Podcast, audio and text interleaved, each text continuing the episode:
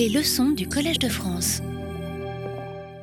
Bien, bonjour à tous. Merci d'avoir affronté les frimas pour me rejoindre en cette matinée, un peu moins perturbée qu'hier, mais quand même euh, difficile.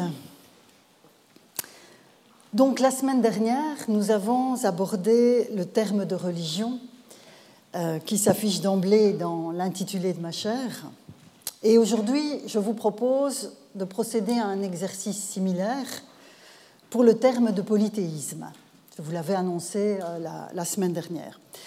En fait, vous devez savoir que j'ai beaucoup hésité entre religion et polythéisme pour exprimer dans cet intitulé le domaine de recherche qui est le mien depuis euh, des années.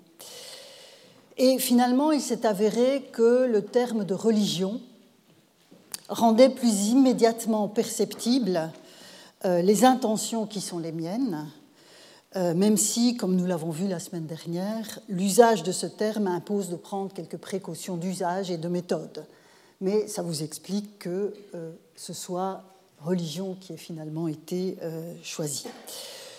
Concernant polythéisme, je vous propose de nous pencher d'abord sur l'origine du mot et puis de considérer l'intérêt euh, qu'il présente pour étudier les religions à Dieu multiples en refaisant l'histoire de, ses emplois euh, de la même manière que je l'ai fait euh, dans les grandes lignes pour le terme de religion la semaine dernière. Alors là où religion, je voulais rappeler, s'enracine dans la langue latine, polythéisme s'enracine dans la langue grecque. En effet, euh, en effet euh, le terme ajoute la dimension plurielle à la référence au Dieu. Hein. on a polus, beaucoup, et puis théos, Dieu. Donc polythéisme renvoie à cette multiplicité de dieux. Je dois toutefois préciser immédiatement qu'en grec ancien, on ne trouve pas euh, de terme comme polythéismos, euh, qui, dont on pourrait penser que dérive le français polythéisme, mais ce terme polythéismos n'apparaît pas dans la documentation ancienne, il apparaît uniquement en grec moderne. Euh, je n'ai pas fait l'enquête, donc je ne sais pas exactement à partir de quel moment il apparaît, mais il est attesté. et en fait, polythéismos en grec moderne est en fait un, comment dirais-je, le fruit de l'influence des langues européennes où polythéisme, on va le voir, est utilisé à partir de l'époque moderne. Alors, la seule attestation d'un mot qui renvoie à l'idée de polythéisme euh, antérieure donc au tournant de notre ère se trouve dans les suppliantes d'Échille. Donc nous nous remontons au 5e siècle avant notre ère. Et les suppliantes en question sont les Danaïdes, les filles de Danaos, qui sont poursuivies par leurs cousins les Égyptiades. Vous connaissez peut-être ce récit, hein, où les 50 Danaïdes sont euh, harcelées par leurs cousins les 50 Égyptiades, afin euh, qu'ils veulent s'unir à elles. Et les, Danaïdes fuient cette, euh, cette demande en mariage euh, fuient l'Égypte et viennent jusqu'en Grèce, à Argos plus précisément, qui est leur terre d'origine. Et elles vont en fait s'installer dans un, sanctuaire à l'entrée d'Argos, euh, où elles vont invoquer à la fois Zeus, Apollon, Poséidon et Hermès, dieux qui, dans la pièce d'Échille, sont sans doute identifiés euh, par des statues et par des attributs, on va le voir euh, plus précisément. Donc voilà euh, le, premier vers que je veux vous soumettre, donc, où l'on voit apparaître le trident dans, le propos des, Danaïdes, le trident qui est le signe du dieu, je traduis ainsi Séméon. Euh, et donc, Échille, dans sa pièce, va, dans sa tragédie, va rassembler euh, les dieux qui sont euh, honorés dans ce sanctuaire sous l'expression qui est un apax, donc on n'a pas d'autre attestation dans les, textes grecs, sous l'apax de koinobomia, euh, que l'on peut comprendre et vous voyez que je vous soumets ici une alternative, que l'on peut comprendre comme le fait d'avoir un hôtel commun, donc tous ces dieux, les quatre dieux en question, seraient honorés sur un même hôtel, ou bien une communauté d'hôtels, c'est-à-dire un ensemble de quatre hôtels dans le même lieu de culte. Vu que c'est un impact, il est absolument impossible de trancher. Euh, après un long échange avec le roi du, lieu, donc je continue l'intrigue euh, après un long échange avec le roi du lieu, ce dernier, le roi, est évidemment conscient du malheur qui s'abattrait sur lui, sur sa maison, sur sa cité, s'il livrait les femmes, qui sont, nous dit le texte, installées au siège des dieux. Et donc vous avez ici ce que j'ai traduit par siège des dieux, c'est Edraïsine, et les Danaïdes sont elles-mêmes dites hydruménas. Euh, et donc, je, vais revenir hein, sur ce vocabulaire. Elles renchérissent, donc les Danaïdes renchérissent en insistant sur l'injustice qu'il y aurait à les arracher des sièges de nombreux dieux, et vous voyez arriver le terme que je piste depuis euh, tout à l'heure, donc la notion de polythéisme, polythéos, donc, le, la, Danaïde, qui porte la voix de ses sœurs dit Ne me laisse pas arracher au siège de ces nombreux dieux, ô toi qui as tout pouvoir sur cette terre. Elle parle donc au roi d'Argos, qui lui-même donc fait aussi référence à cette action condamnable, arracher de force la suppliante au statut. Et ici, on a donc l'expression qui est traduite au statut, par au statut, avec le mot bretas en grec. Donc, voilà le contexte dans lequel s'inscrit la seule occurrence du terme polythéos dans toute la littérature grecque euh, polythéiste, si je puis dire. Parce qu'on va voir euh, évidemment que les choses vont changer quand on passe du côté juif de la littérature grecque, juive et, chrétienne. Donc, le terme polythéos dans ce, contexte, dans, dans, le contexte des suppliantes d'Échille, vise à souligner l'injure qui serait faite à plusieurs dieux si les suppliantes étaient arrachées de leur lieu d'asile par la force. Et la construction à laquelle s'astreint Échille dans cette mise en scène d'une supplication ouvre la voie à une série d'éléments constitutifs de cette pluralité. C'est en cela que ce texte m'intéresse et qu'il m'intéresse de vous le soumettre, parce que l'usage de Polythéos, pour euh, unique qu'il soit, s'inscrit dans tout un contexte où on voit arriver une série d'éléments constitutifs de ce que j'appelle le polythéisme. Et donc, premier élément constitutif, le séméion du premier extrait, qui est l'élément discriminant qui va permettre d'identifier un Dieu dans une pluralité. Ce n'est donc pas un simple signe, et peut-être aurais-je pu, et c'est pour ça que je l'ai ajouté ici, traduire aussi par symbole. Euh, cette traduction par symbole aurait quelque légitimité puisque c'est un facteur de reconnaissance. Donc il y a une spécificité que l'on trouve euh, cachée dans le terme symbole, que l'on trouve euh, exposée dans le, terme symbole et pas dans le terme de signe.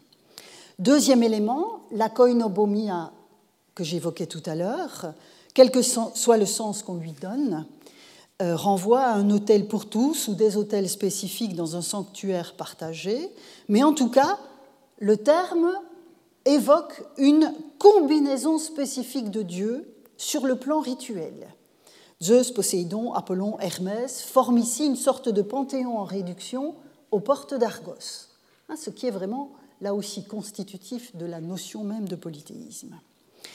Au vers 413-414, je vous avais dit que j'y reviendrai, vous avez donc les termes Hédraïcine et Hydruménas. Or, ce sont des termes de la même famille. Des termes de la même famille qui renvoient au verbe hydruein. Hein, ceci, c'est une forme euh, participiale de hydruein, euh, qui renvoie au registre de la fondation, de l'installation. C'est vraiment une famille de mots extrêmement importante, sur laquelle, vous le verrez, je reviendrai de façon récurrente au fil des semaines qui vont s'écouler. Donc, hydruein peut signifier les gestes de la fondation d'un culte, l'installation d'une statue, la fondation d'un hôtel. D'un sanctuaire. Et donc, les édrailles des dieux, les sièges des dieux, vous voyez que j'ai laissé le mot euh, relativement euh, euh, indéterminé en utilisant ce générique de siège des dieux, ce sont des éléments manifestes, quels qu'ils soient, de leur installation parmi les hommes. Et donc, si les Danaïdes, en s'accrochant à ces éléments qui ancrent les dieux euh, dans le territoire, sont à leur tour qualifiés d'installer, vous remarquez hein, le jeu qu'il y a dans l'usage du vocabulaire, elles sont installées près des sièges des dieux, euh, cette, qualification accentue évidemment l'idée de sacrilège qu'il y aurait à les en arracher. En contexte polythéiste, les dieux sont installés parmi les hommes et cette installation est accentuée, par le fait qu'en étant suppliants des dieux, en quelque sorte, les Danaïdes se mettent aussi en posture d'installation dans cette cité dont on ne peut plus les déloger, puisqu'elle se réfère aux dieux. Quant au dernier terme ici, donc de Bretas, euh, il laisse entendre que ce sont bien des statues auxquels les Danaïdes se sont accrochés. Donc il y a ce générique euh, que l'on a ici euh, des Drailles, et puis vous avez la précision amenée par l'auteur tragique qui montre que ce sont des statues auxquelles elles se sont accrochées euh, et que les sièges mentionnés plus haut sont donc bien les effigies des dieux en question. Donc Polythéos, hein, qui est la raison pour laquelle je vous présente ce texte, euh, Polythéos est associé par Échille dans cette tragédie à un ensemble d'éléments qui expriment la pluralité au sein d'un contexte sacré. Mais, je l'ai dit tout à l'heure, je le répète, cet emploi reste extrêmement isolé, même, pas extrêmement, complètement isolé dans la production textuelle grecque, en tout cas telle qu'elle nous est parvenue, euh, même si évidemment ce que le terme désigne, lui, est largement représenté. Et dans une culture donnée, on n'exprime pas forcément ce qui va de soi. Or, la pluralité inhérente au système religieux de la Méditerranée antique ne requérait pas de recourir à un terme spécifique à partir du moment où toutes les communautés étaient, euh, euh, étaient dans la même situation. Ce n'est qu'une fois qu'un autre système religieux va entrer en ligne de compte et qu'un penseur juif va commencer à réfléchir sur son propre système de référence, par contraste avec le système des autres communautés euh, contemporaines, qu'on va voir émerger un label discriminant. Et à ce moment-là, donc, on voit apparaître ce que j'appelle polythéisme, le terme de polythéisme. Et ce philosophe juif, c'est Philon d'Alexandrie, qui a livré en grec de vastes commentaires du texte biblique, et plus précisément du Pentateuque, donc les, cinq premiers livres de la Bible hébraïque, mais euh, Philon d'Alexandrie, dont on ne pense, enfin, on pense qu'il ne connaissait pas nécessairement l'hébreu, Philon d'Alexandrie est en fait reparti du texte de la Septante, donc de la traduction grecque qui avait été euh, élaborée à Alexandrie. Euh, et donc, Philon d'Alexandrie livre donc des commentaires en grec du texte biblique en tentant des rapprochements avec la philosophie grecque, ou en tout cas certains de ses courants, euh, comme le platonisme et le stoïcisme. Mais là où le bas blesse évidemment pour l'auteur, c'est évidemment euh, dans la cohabitation de cette brillante philosophie grecque avec un système religieux pluriel dont il est évident pour Philon d'Alexandrie qu'il s'agit d'une erreur fondamentale, une erreur complète de représentation du divin. Euh, alors jusque-là, donc avant euh, les réflexions de Philon, les considérations diverses que les auteurs de langue grecque portaient sur les dieux des autres peuples relevaient généralement de la curiosité euh, intéressée. Et on le verra à partir de la semaine prochaine avec le texte d'Hérodote. Alors, une telle curiosité pour les coutumes religieuses des autres euh, pouvait aboutir, par exemple, à la traduction des noms des dieux des autres dans sa propre langue. C'était une des stratégies d'identification et d'explication des dieux des autres. Dans le cas de Philon, en revanche, et vous l'aurez compris de ce que je vous ai dit jusqu'à présent, on n'a plus affaire à de la curiosité, mais à une franche opposition. Franche opposition à l'égard d'une vision du monde des dieux incompatible avec le message biblique. Donc la perspective change profondément. Euh, alors, encore un mot sur la, traduction de la Bible euh, avant de, regarder le, point de vue de Philon. La traduction de la Bible en grec a été en fait une étape décisive dans euh, l'emploi d'un vocabulaire grec qui disqualifiait les pratiques rituelles et la représentation du divin qui étaient critiquées dans le texte hébreu. Alors, dans la Septante, donc dans la, traduction grecque de la Bible, on ne trouve pas les termes polythéos, polythéia. Donc ça, c'est une indication intéressante. La critique va en fait passer euh, par un vocabulaire hébreu qui est varié, mais qui sera régulièrement traduit en grec par le terme eidolon. Eidolon, alors dans le vocabulaire grec classique, ce mot qui est fondé euh, sur la racine qui exprime le fait de voir, hein, derrière le terme d'eidolon, vous avez la vue, la vision. Euh, L'eidolon désigne une image qui se reflète, une illusion, un rêve, un fantasme, voire un fantôme. Donc, ce que l'on voit dans ce terme eidolon est réduit à une pure apparence sensible qui peut tromper. Et donc, les quelques 70 occurrences du terme eidolon dans la traduction grecque de la Bible renvoient donc à l'illusion de la vénération des objets faits de main d'homme et aussi aux dieux eux-mêmes qui sont ainsi représentés.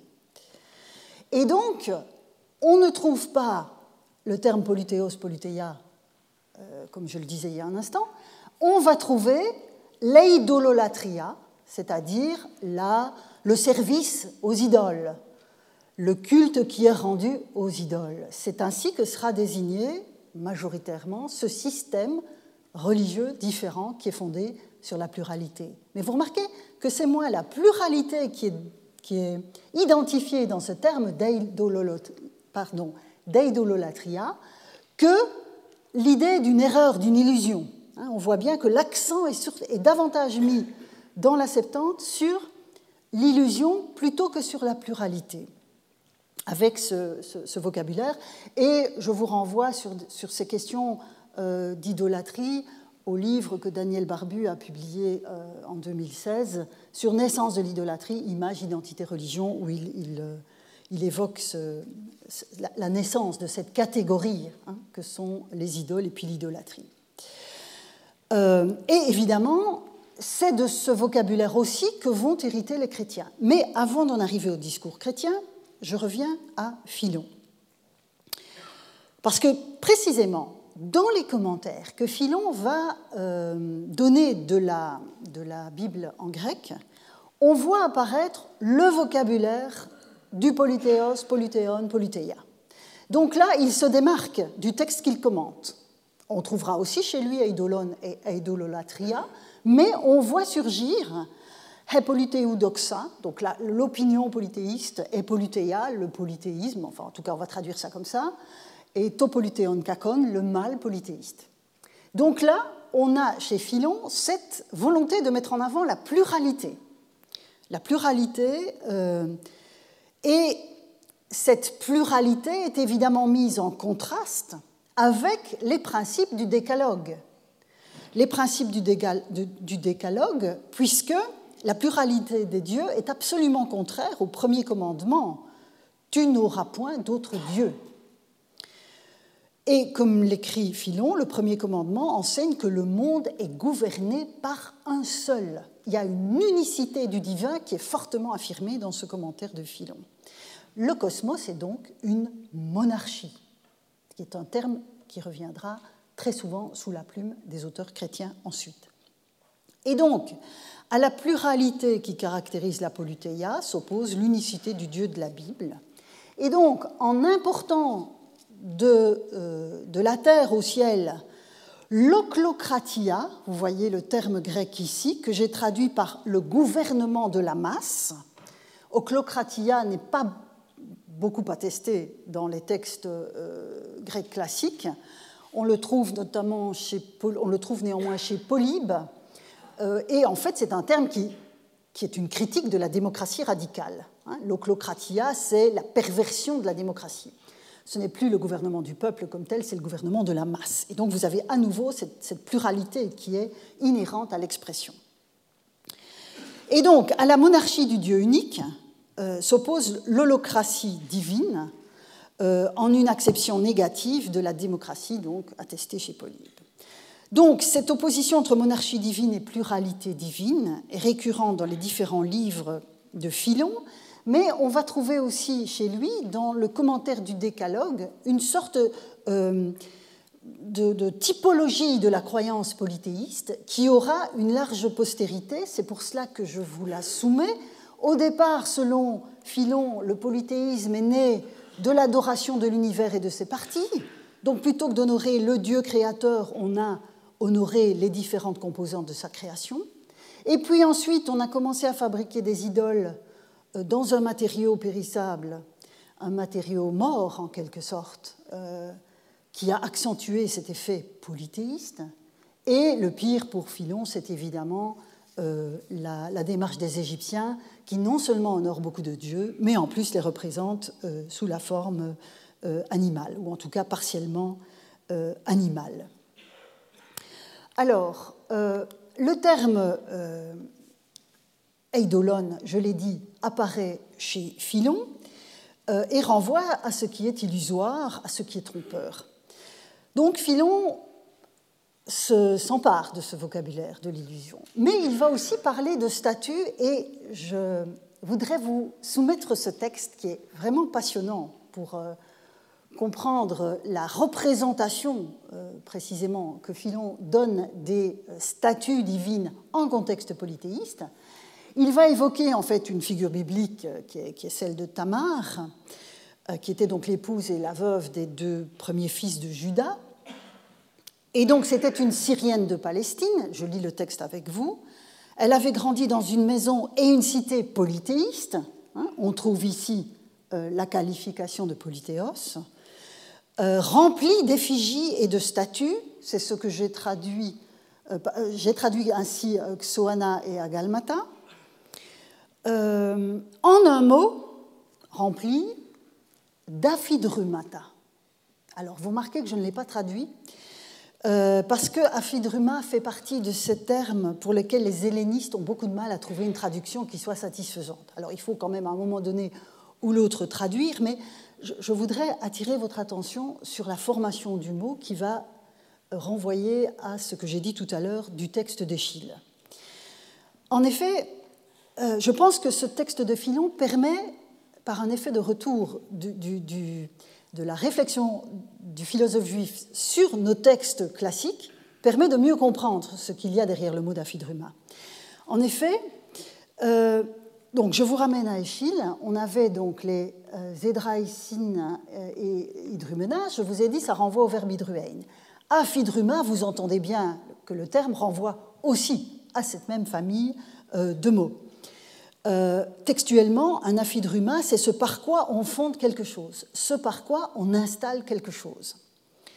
Le terme peut donc désigner en grec classique n'importe quel élément qui sert à transférer un culte, hein, ce par quoi on fonde, on installe un culte.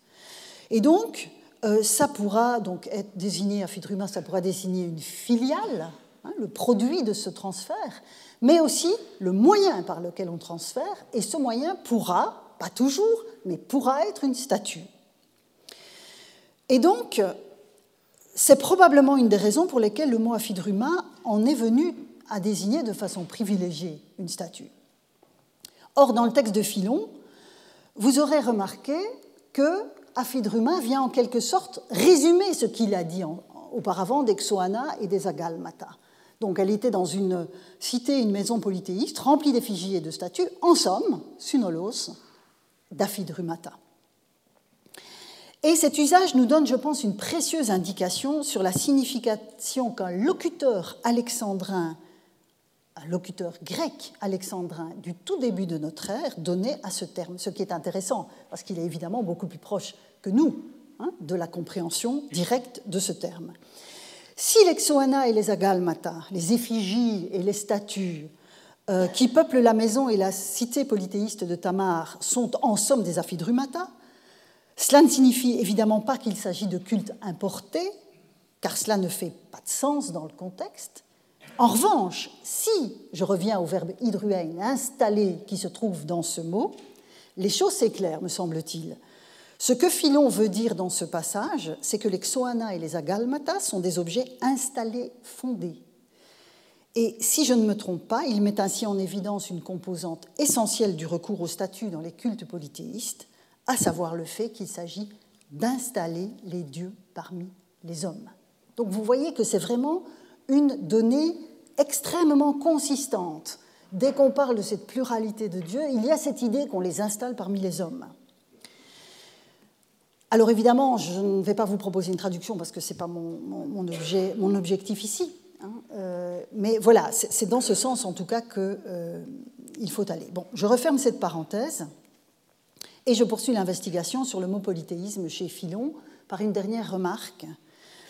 En effet, la pluralité qu'il stigmatise est en fait, euh, est en fait une, une distribution inadéquate de la puissance divine.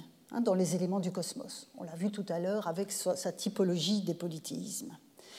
Or, une telle multiplication, dans la vision que Philon en donne, équivaut à une absence de Dieu.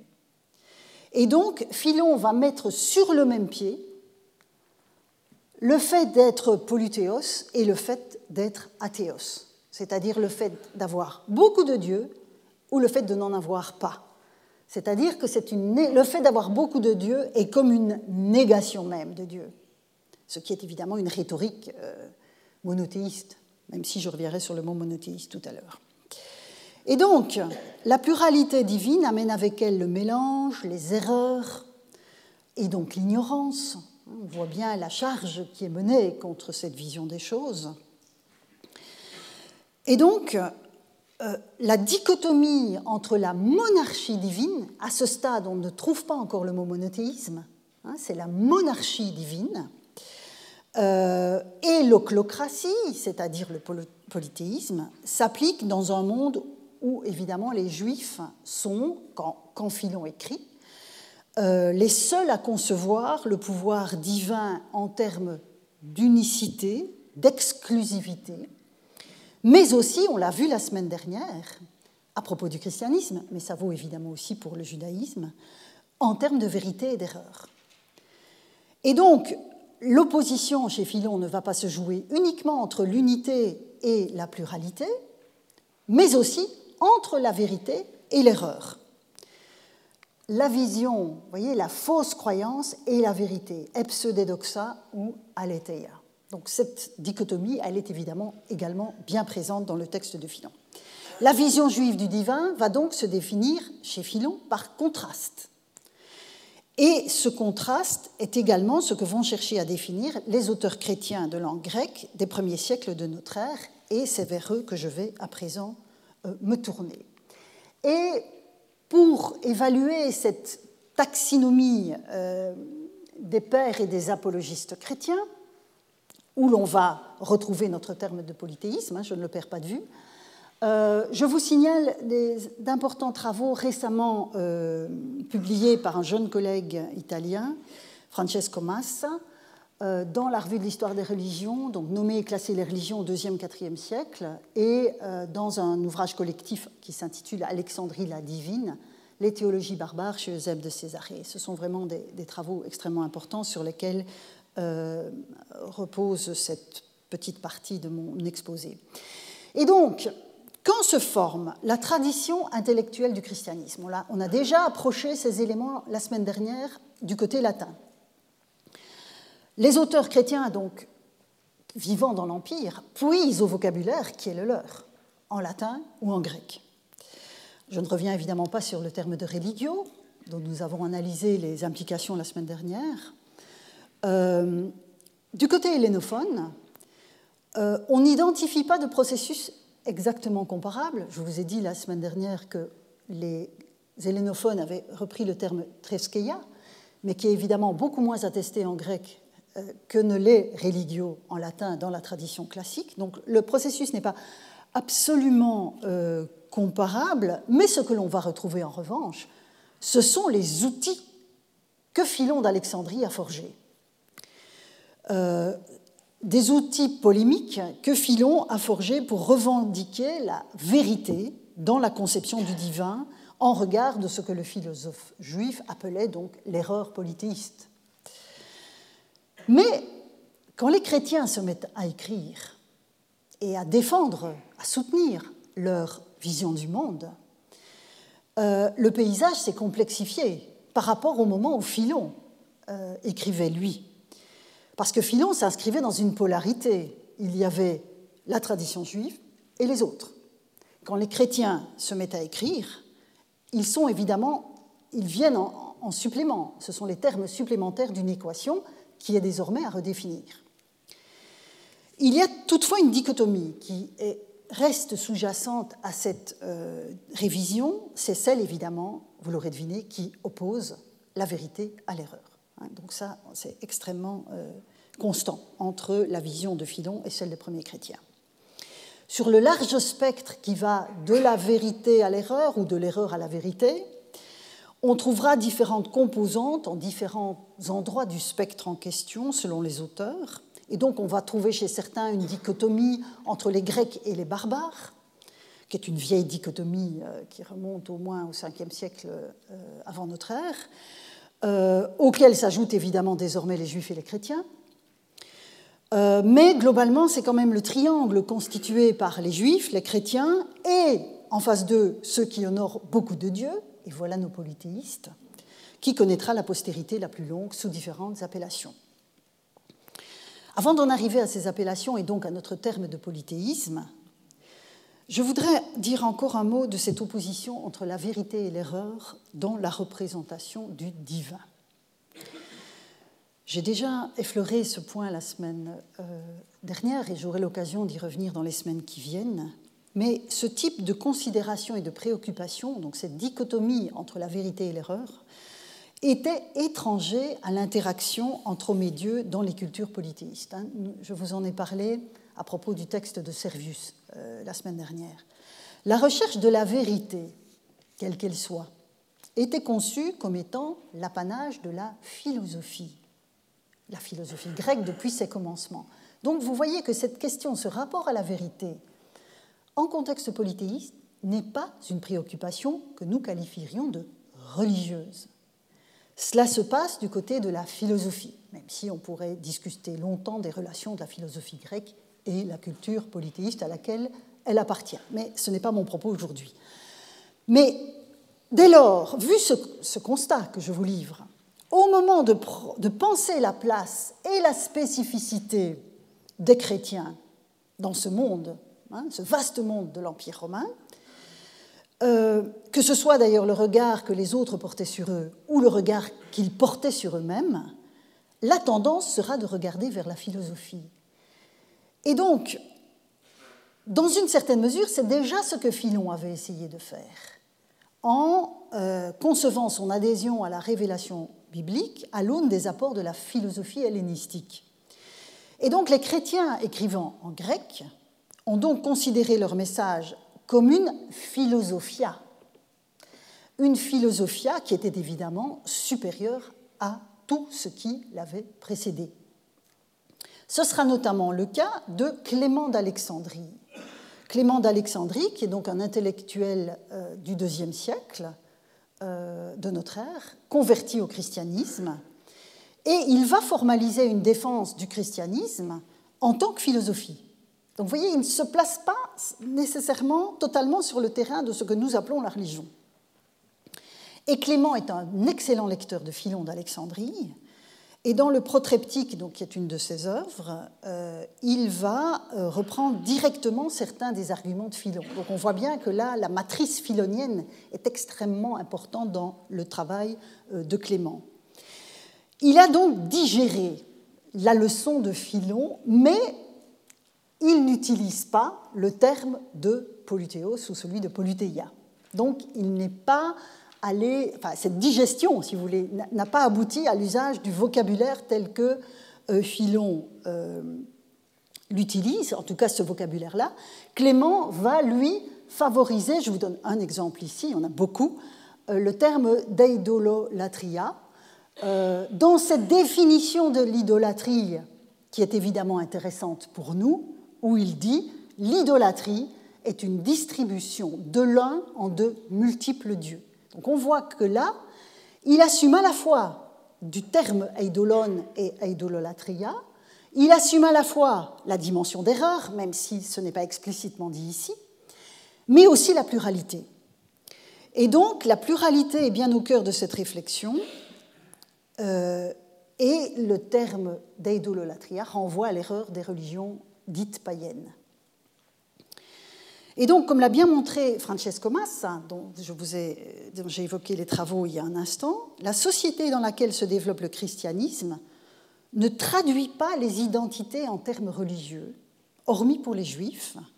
Et de ce point de vue, les chrétiens vont évidemment se démarquer de la tradition juive. Et je, cite un passage de, de l'article de Francesco Massa, l'article de la revue d'histoire des religions qui vient de sortir, parce que ça il me semble résumer parfaitement bien, particulièrement clairement ce point, les chrétiens ne constituaient pas un groupe religieux à part entière, car ils n'appartenaient pas à un seul peuple.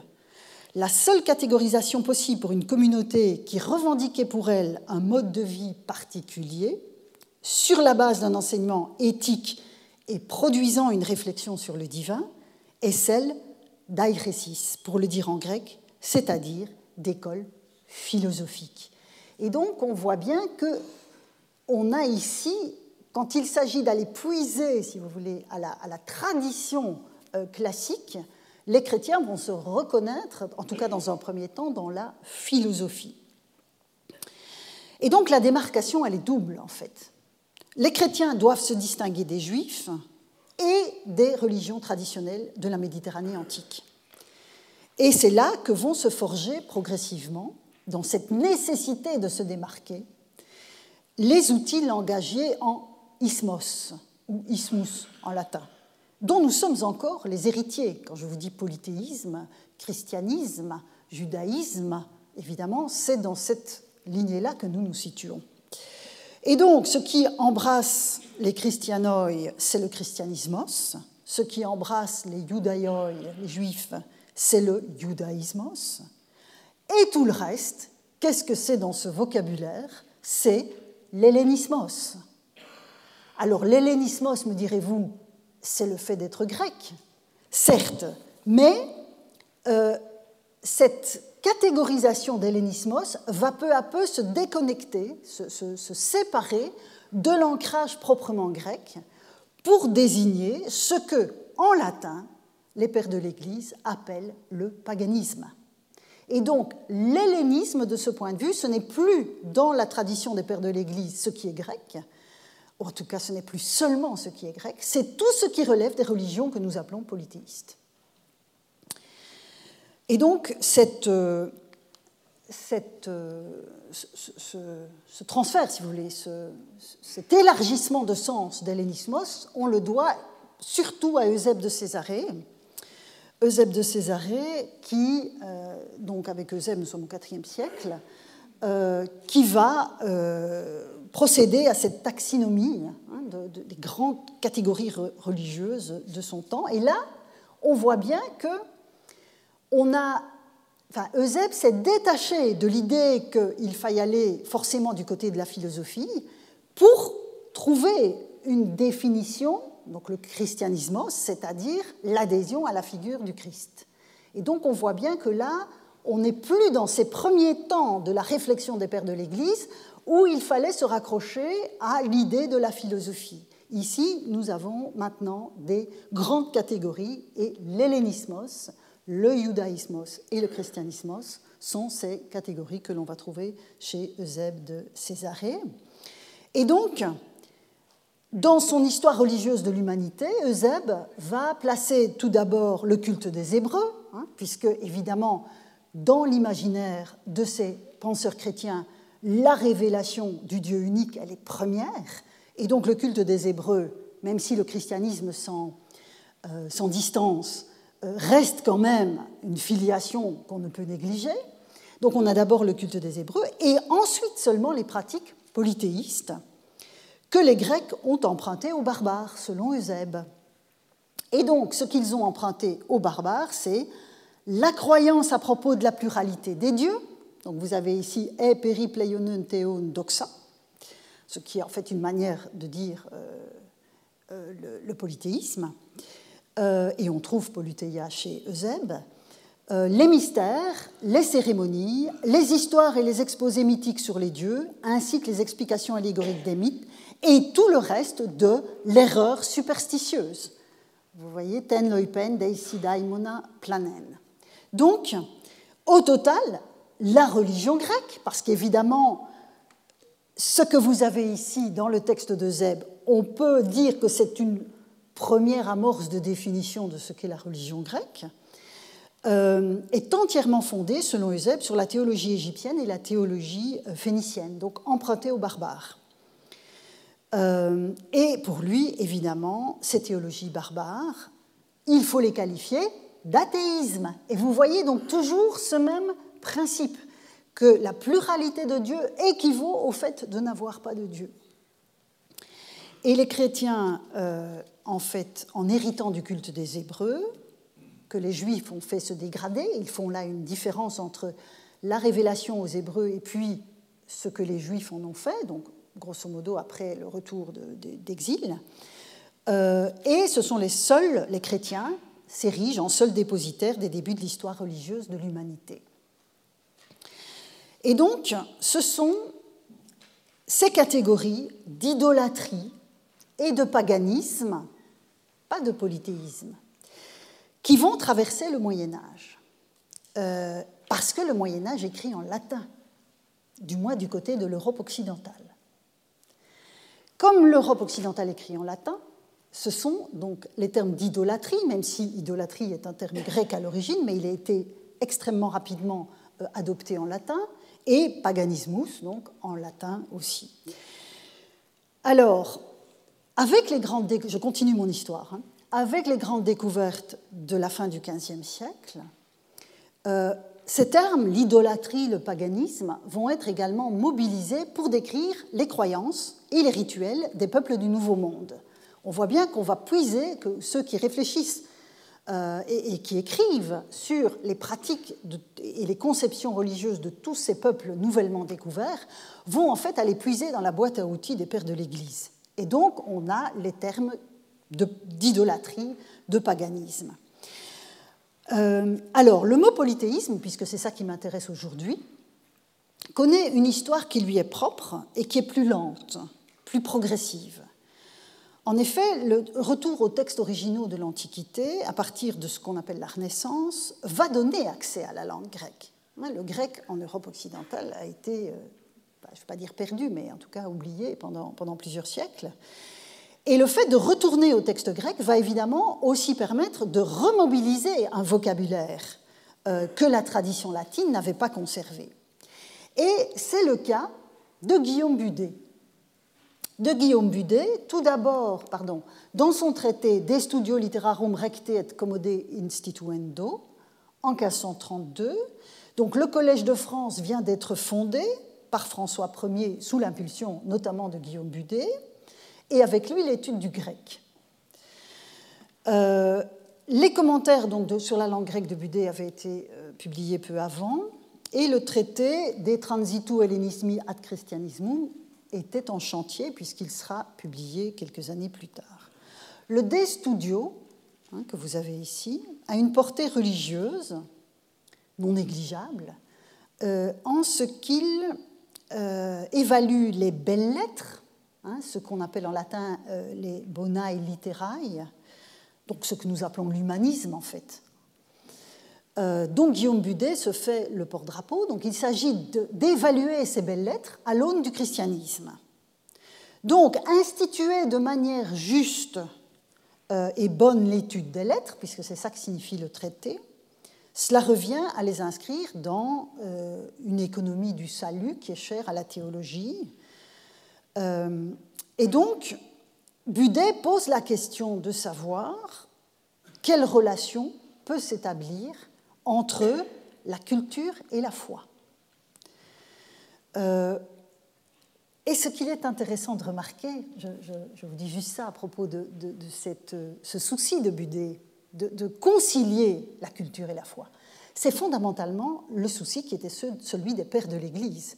Quelqu'un comme Clément d'Alexandrie, c'était un converti, c'est-à-dire qu'il avait avec lui tout le bagage de la tradition classique.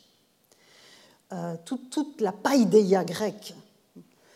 Et puis, le message euh, religieux, le message chrétien, est évidemment en contradiction avec la vision religieuse du monde des anciens. Comment faire pour conserver la païdéia grecque? Euh, Comment faire pour concilier cette païdéia grecque avec la nouvelle croyance. Budet avec la redécouverte du grec et puis ce souci pour les bona et littérailles, se retrouve dans une même position, une position, enfin peut-être pas la même, mais en tout cas similaire. Comment faire pour ne pas être suspect? Comment faire pour promouvoir l'humanisme euh, sans être suspect euh, de, contrevenir à la croyance euh, chrétienne? Et il est intéressant de constater que dans cette réflexion, Budet, et je pense que c'est le premier, en tout cas je n'ai pas trouvé euh, avant lui, va exhumer les termes grecs de polythéia et polythéos et les translittérer en latin.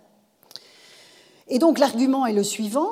Les anciens poètes conservaient quelques semences de la vérité, mais déformées, incomplètes.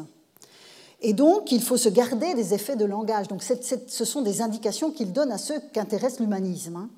Il faut faire attention pour ne pas être amené à l'impiété originelle.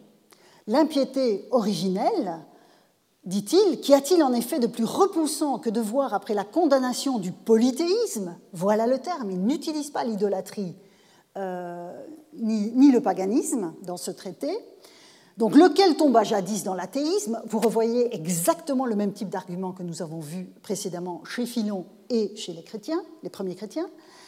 Donc, euh, la condamnation du polythéisme, lequel tomba jadis dans l'athéisme, des hommes qui, pour avoir l'air savants et brillants, s'expriment encore comme si l'étude des bonnes lettres n'avait pas renié cette multitude de dieux d'en haut et d'en bas. Donc, c'est la pluralité qui est évidemment problématique. Euh, et donc, il, en reparle ici. Donc, nous, non, nous n'avons pas rejeté les dépouilles du polythéisme, désormais misérables et hideux dans le bain purifiant du Christ, et celles-ci, nous le montrons trop bien, sont toujours dans nos cœurs. Donc, il faut faire attention. En fait, Budet doit défendre l'étude du grec face aux théologiens de l'université qui n'en voulaient pas, d'où la fondation du Collège de France, euh, et il doit évidemment euh, argumenter en ce sens. Donc la, défense des belles lettres passe par l'épuration des scories du polythéisme qui continue d'encombrer leur usage afin d'aboutir à un véritable humanisme chrétien. Euh, alors, dans le traité, euh, dans le traité pardon, euh, des Transitu Hellenismi ad Christianismum publié en 1535, on aura de toute à nouveau une adéquation entre le polythéisme et l'athéisme. Euh, on va aussi euh, trouver une identification entre idololatria, parce que dans ce traité le terme est attesté, et polythéia. Donc on voit bien que Budet, de ce point de vue-là, hérite de la tradition latinophone, hérite de la tradition hellénophone. Et un passage est particulièrement intéressant pour notre propos, je vous le lis dans le De Transitu, quelle puissance, en outre, quelle puissance, quel merveilleux génie de vérité. Hein, nous sommes toujours dans le même contexte. Devons-nous estimer qu'a eu jadis la révélation du christianisme, puisqu'il a pu anéantir dans le monde entier le polythéisme le plus ancien qui soit, donc vous voyez, polytheiam vetustissimam, lui qui a pu désacraliser les sanctuaires et les oracles des dieux, lui qui a pu détruire les droits existants entre les peuples entre les familles, entre les races. Donc, selon Budé, ce texte est vraiment intéressant. Selon Budé, en détruisant le polythéisme le plus ancien par toute la terre, le christianisme a abattu les sanctuaires et les oracles. Ça, je dirais, c'est assez banal et ça va de soi. Mais ce qu'il ajoute est vraiment important. Ce sont les identités autres que l'identité religieuse que le christianisme est venu remplacer. Et en cela, Budé a particulièrement bien compris la distinction entre polythéisme et christianisme. En contexte polythéiste, vous n'avez pas d'identité proprement religieuse. Vous êtes citoyen de votre cité, vous êtes, souverain, euh, vous êtes sujet d'un souverain, bon, vous n'avez pas d'identité religieuse. Le christianisme, de ce point de vue-là, a complètement changé la donne et Budé l'a extrêmement bien perçu dans ce passage. Euh, donc, je vais passer cela, sinon je n'aurai pas assez de temps. Alors, donc le, sens de polythéisme est évidemment extrêmement péjoratif. Hein. De ce point de vue-là, Budé a complètement hérité des pères de l'Église et probablement de Philon qu'il connaissait. On sait qu'il cite Philon, il a lu Philon, donc on voit bien que ça fait partie de, de la nourriture hein, de, sa réflexion sur ces questions. Alors, c'est encore dans un sens péjoratif que, 50 ans plus tard, euh, Jean Baudin usera du terme, mais cette fois en français. Nous quittons le latin pour le français.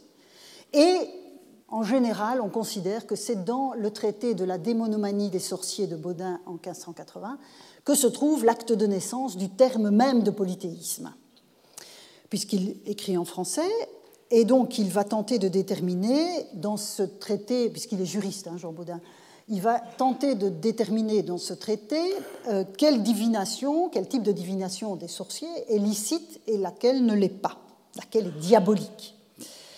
Et afin de euh, parvenir à cette distinction, Baudin va souligner que euh, Dieu est la cause unique et éternelle de tout. Donc il, il affirme l'unicité du divin en critiquant du même coup les hérétiques. C'est important, cette distinction. Donc ici, avec Baudin, on ne se trouve pas dans la critique du paganisme au sens des religions anciennes. On se trouve dans la critique des hérésies chrétiennes. Et donc, dans ce traité, voici ce qu'il écrit, dans le contexte d'une critique des hérésies chrétiennes, car, comme disait Procle académicien, le polythéisme, j'ai respecté la graphie euh, du, le polythéisme est un droit athéisme et qui met nombre pluriel ou infini de dieux s'efforce d'ôter le vrai Dieu. C'est-à-dire, il introduit une citation en grec, Apeiria tonteon anairei, l'ignorance détruit le Dieu. Un appel de notes dans le manuscrit, enfin pas dans le manuscrit, dans le, traité imprimé de euh, Baudin, une note euh, qui n'est pas infrapaginale dans les, dans les textes de cette période, mais qui est marginale, euh, donc, dont on pourrait s'attendre qu'il s'agit d'une citation textuelle de Procle académicien. Apeirien tonteon anairei kai et vous voyez ici de nouveau à composer de polythéos, atheoteta einai. On retrouve le même. euh, argumentaire. L'ignorance détruit le Dieu et le polythéisme est un athéisme. Alors, Proclus, puisque c'est de lui qu'il s'agit, Proclus a vécu, est un auteur grec qui a vécu au 5e siècle de notre ère et il était responsable de l'école néoplatonicienne d'Athènes à l'époque. Alors certes, le christianisme était déjà bien implanté euh, au 5e siècle de notre ère, mais Proclus fait partie de ceux qu'on appelle un peu rapidement les derniers païens. Même si païen est un mot décidément très problématique, mais bon, utilisons-le. Euh, donc, il fait partie de ces derniers polythéistes, euh, et il faut bien dire que la citation de Baudin n'apparaît absolument pas dans son œuvre, ni ailleurs d'ailleurs. La, citation ici n'est attesté nulle part dans les corpus qui nous sont disponibles. Et il me paraît évident, au vu du parcours lexical que nous venons de faire ensemble, que Baudin a en fait travaillé de mémoire, en reformulant à sa manière diverses lectures. Or, comme on l'a vu à propos des suppliantes d'Échille, Polythéos n'est pas attesté dans la littérature polythéiste, à part ce cas particulier. Donc ici, probablement, Baudin a-t-il travaillé de mémoire à partir de sa lecture des pères de l'Église, voire de Philon, dont on sait qu'il le connaissait.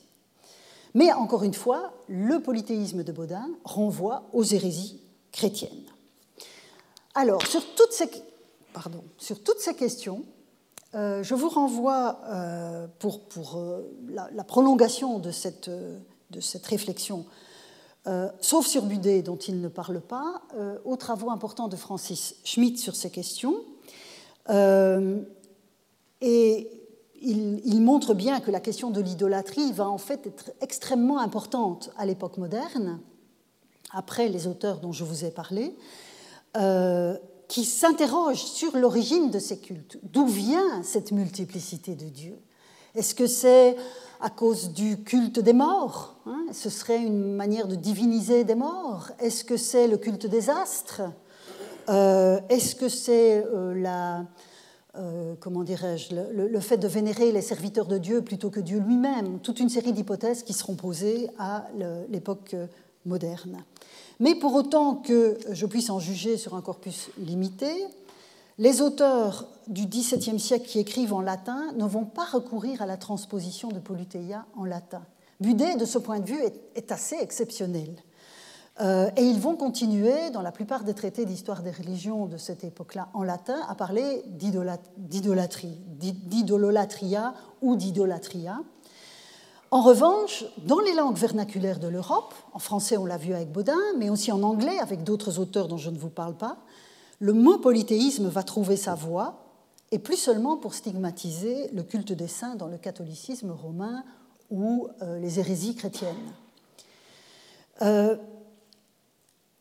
ce que je voudrais souligner ici, c'est que ce mot de polythéisme va être notamment utilisé euh, à partir de la fin du XVIIe siècle, et puis au cours du XVIIIe siècle, par des auteurs comme euh, John Locke, Pierre Bayle ou David Hume, euh, pour m'en tenir au domaine francophone et anglophone.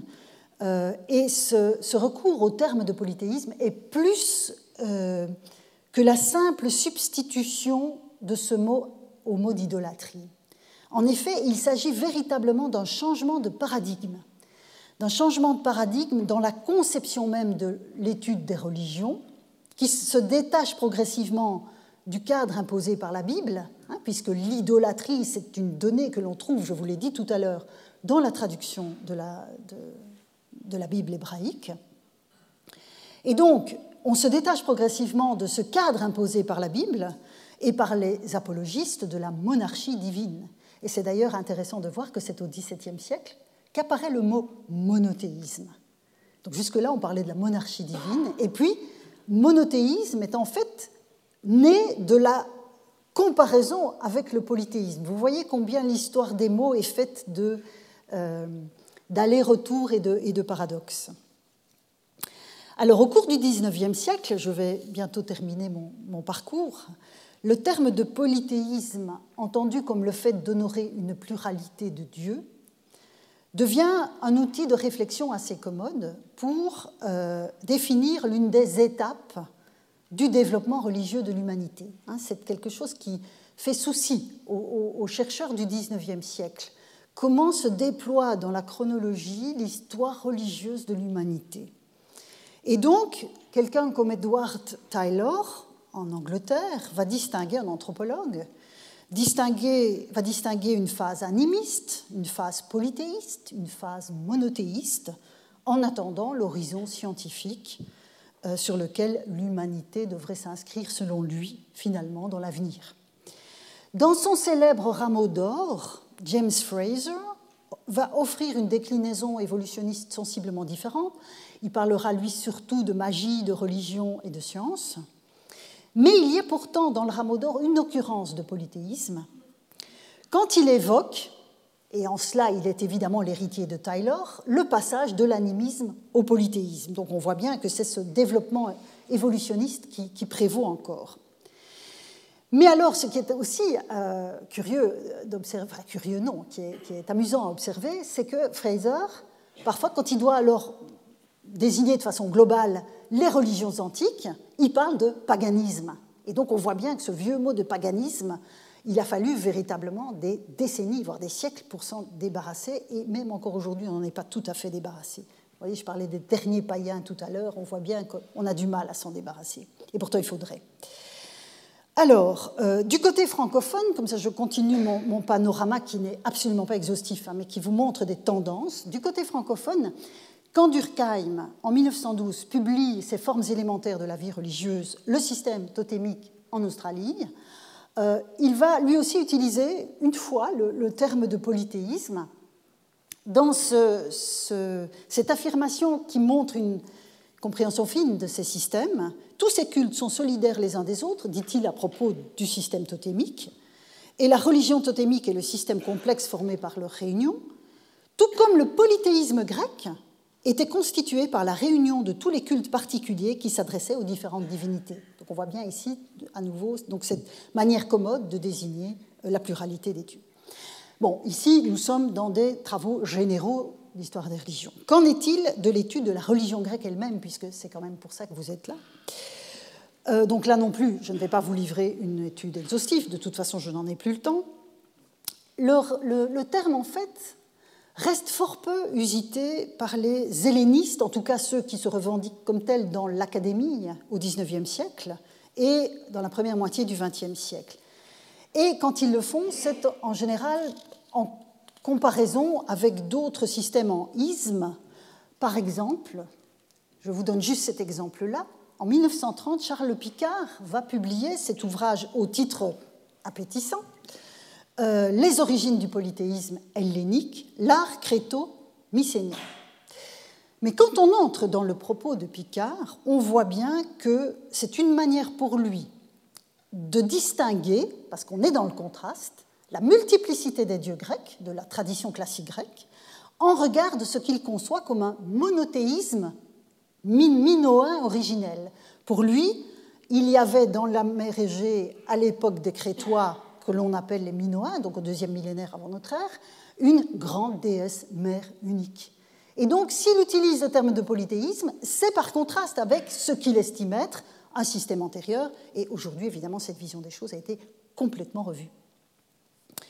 Alors, si je laisse de côté quelques ouvrages dont vous avez ici un exemple, un, petit ouvrage tout à fait intéressant et très, très, très curieux d'un certain Louis Ménard, qui était chimiste et helléniste, et qui, en 1863, a publié ce petit ouvrage du polythéisme hellénique, et puis d'autres euh, amateurs éclairés qui ont, publié des, petites choses comme ça intitulées Polythéisme. Si je laisse de côté euh, cela, il faut attendre en fait la période entre les années 1930 et 1960 pour que le terme de polythéisme devienne un label qui souligne la complexité du monde des dieux grecs et même le système religieux des Grecs en soi. Et plus seulement un élément de contraste avec d'autres systèmes en isme, que ce soit l'animisme ou le monothéisme ou que sais-je. Par exemple, ici je vous ai mis un, bouquet de, travaux euh, significatifs. Par exemple, le travail donc de Gernet, euh, le génie grec dans la religion. Donc, on n'a pas polythéisme dans le titre, mais à l'intérieur du livre, il utilise volontiers le terme.